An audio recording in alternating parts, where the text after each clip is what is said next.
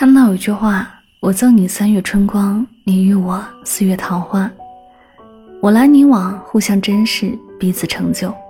世间真情能长存，莫不因此。双向奔赴的爱情，最好莫过于此。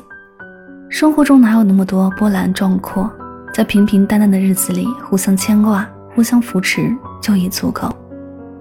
我们彼此珍惜对方的存在，并且共同经营我们的生活。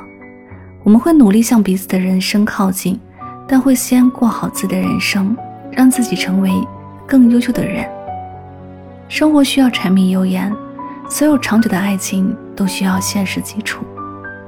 每个人都有不同人生阶段的任务，或者是学习，或者是工作。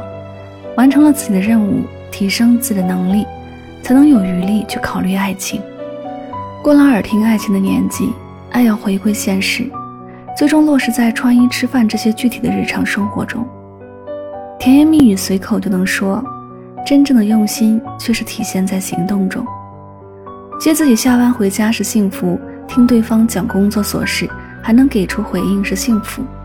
想买的东西一起努力赚钱买下是幸福。这些点滴小事，一丝一缕结成一张温柔的网，将爱情保护在其中，让它足够抵挡现实的风浪。有一句话说：“互相迁就才最长远，双向奔赴才有意义。”所有好的爱情都是在日复一日的磨合中互相迁就，彼此退让。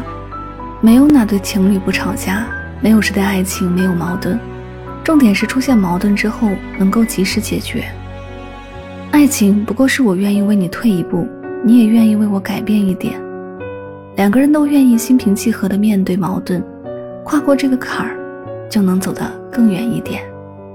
前路漫漫，但如果有你一起，我就不怕。